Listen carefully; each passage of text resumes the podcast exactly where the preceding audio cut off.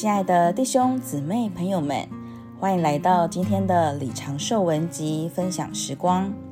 上一集呢，我们说到需要操练三个机关，就是灵、心和心思。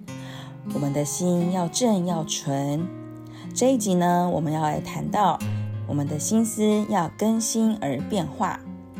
神给我们造了一个心思，心思离心很近，也是心的一部分。我们都懂得，心思就是用以思想、明白、记忆的机关。有些弟兄姊妹的灵很不错，心也可以，就是心思很差，好像没有头脑一样。在他看，罗马八章就是马太八章。我们读罗马八章，他翻到马太八章。有时候我们说马太八章，他翻到罗马八章，在他看来都差不多。比方说，我们读罗马十一章三十六节，因为万有都是本于他，借着他，并归于他，愿荣耀归于他，直到永远。阿门。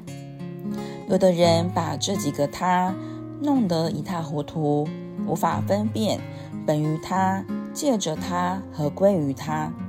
我们都是本于他，因为万有都是他所创造的。本于他是一个开头，借着他是个经过，而归于他是一个结果。本于他是以往的，借着他是现在的，归于他是将来的。关于这样的事，我们若是糊里糊涂就糟了。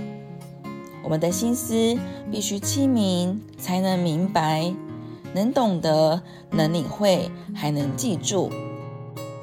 弟兄姊妹朋友们，我们在读经的时候，必须把灵、心、心思都用上。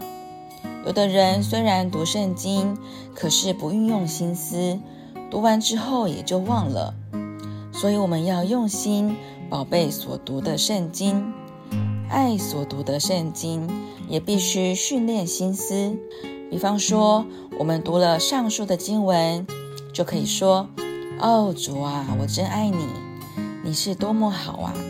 万有都是本于你，借着你，并且归于你。哈利路亚！我们的灵要强，心思也够，也用心，这节圣经就要变作我们的了。所以，我们的心思要能跟得上，非用心思不可。心思一来，我们在导读的时候，里头虽然不是解释。但是有个东西进到我们里头，使我们明白，而这种明白是从灵来的，是对生命有供应的。